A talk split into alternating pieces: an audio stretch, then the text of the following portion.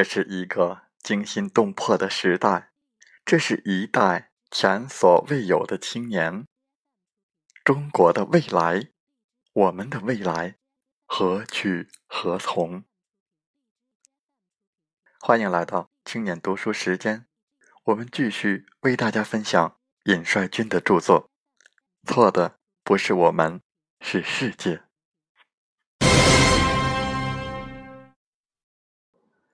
新中国成立初，我们国家对农业、资本主义工商业和手工业。实行了社会主义改造，生产资料所有制从私有制变为公有制。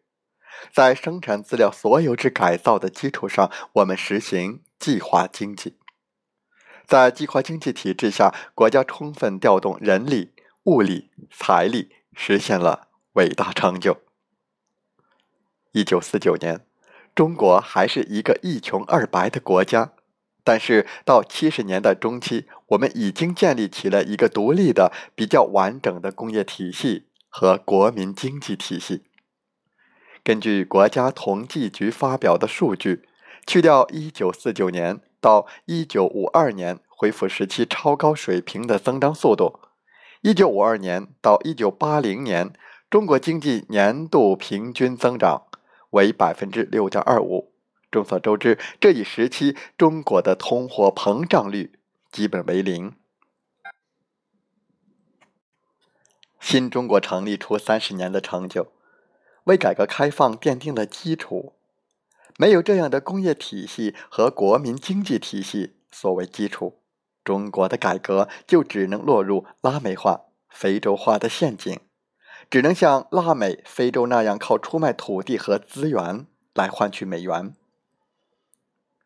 虽然计划经济体制取得了巨大成就，但是在后期其弊端也逐渐显示出来。毛泽东多次强调，计划经济下不排斥商品经济，但是在实践过程中，各级政府还是存在管得过死的情况。所以在文化大革命结束之后，国家逐渐开始改革，从计划经济体制转向社会主义市场经济体制。但是在转型过程中，因为受新自由主义的影响，我们走了一些弯路。知识界迷信美国以美为师，迷信全盘私有化、市场化、全球化，因此导致改革出现很多问题。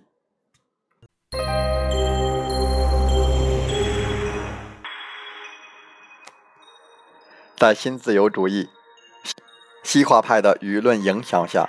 国家不再提计划手段，而只提宏观调控，由此导致的结果便是国家的宏观调控能力愈来愈弱，对国民经济的控制能力愈来愈弱，调整社会矛盾、缩小贫富差距的能力愈来愈弱。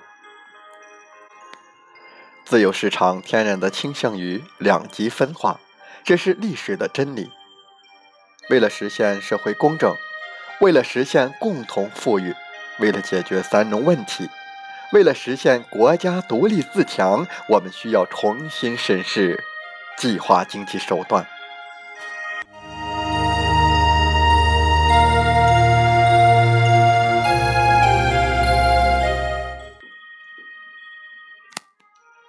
既然跨国公司可以在其内部实行计划手段，资本主义国家的国有经济可以实行计划手段，那么为何社会主义的中国不重视计划手段？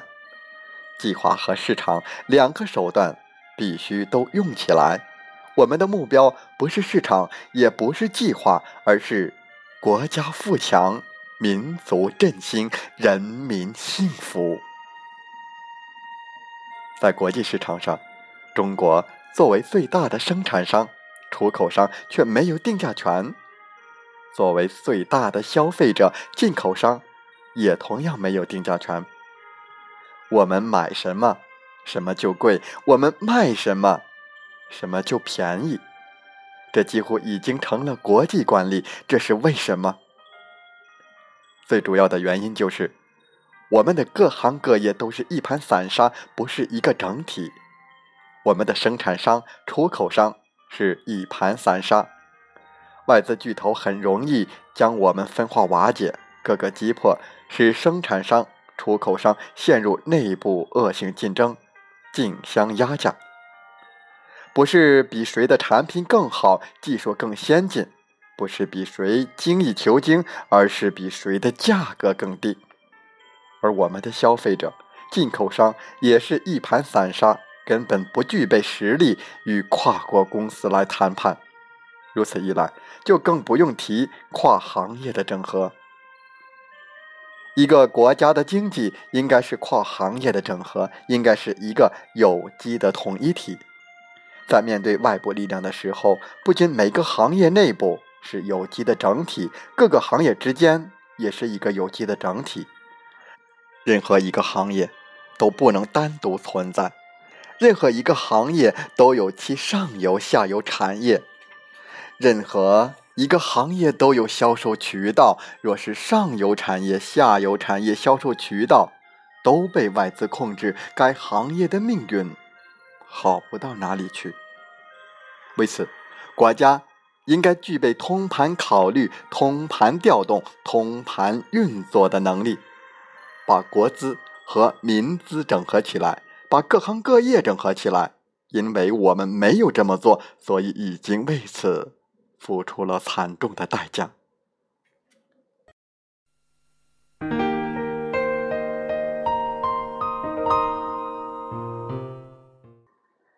力托间谍案。和稀土贱卖就是两个最有名的例子。一个力拓间谍案就让中国的铁矿石进口领域损失七千亿人民币，原因何在？因为我们国内钢铁行业内部混乱。中国钢铁工业协会内数百个会员单位，虽然有联盟，但却混乱不已。企业行业信息很容易被别人窃取，在利益驱动下，很多人竞相投入他国阵营。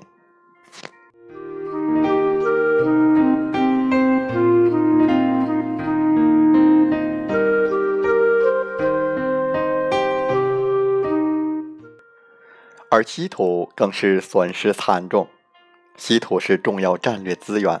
在国防等高科技领域具有不可替代的作用。中国稀土储量世界第一，产量世界第一，出口世界第一，占据世界市场百分之九十以上。但是，中国稀土一度卖的比猪肉价还低，原因何在？因为全国有上千家私营矿点加工企业。产能和产量远超全球需求，无序开采、非法开采、超标开采、越界开采、挑肥拣瘦开采，甚至和外资私下合作，形成走私产业链。地方企业、地方政府甚至与国家作对，有关部门几次试图整合稀土行业，成效甚微。由此导致的结果是。因为中国敞开式廉价供应稀土，美国、俄罗斯、澳大利亚、法国这些曾经的稀土生产大国，早在二十年前就战略性的关闭了国内矿山，而中国稀土储量由二十世纪七十年代占据世界总量的百分之七十四，下降到二零零九年占据世界总量的百分之三十六。上面说的只是单个行业的例子，我们不仅要重视单个行业之间的整合，更要重视不同行业之间的整合。另外，要搞科技创新，要搞产业升级，最根本的还是要靠国家计划和国家投资。事实已经表明，靠市场换技术换不来高新科技，换不来产业升级。靠中国的私人企业搞不起来大型的科技创新，搞不起来产业升级，所有这些都需要国家计划和大规模投资。航天领域就是典型例子。中国航天之所以在新世纪取得骄人的成绩，原因就在于国家的计划和投资，将八十年代之后分散的机构。和院所重新组合起来。截至二零零九年，中国共成立十六家航空航天研究院及下属的数百个研究所。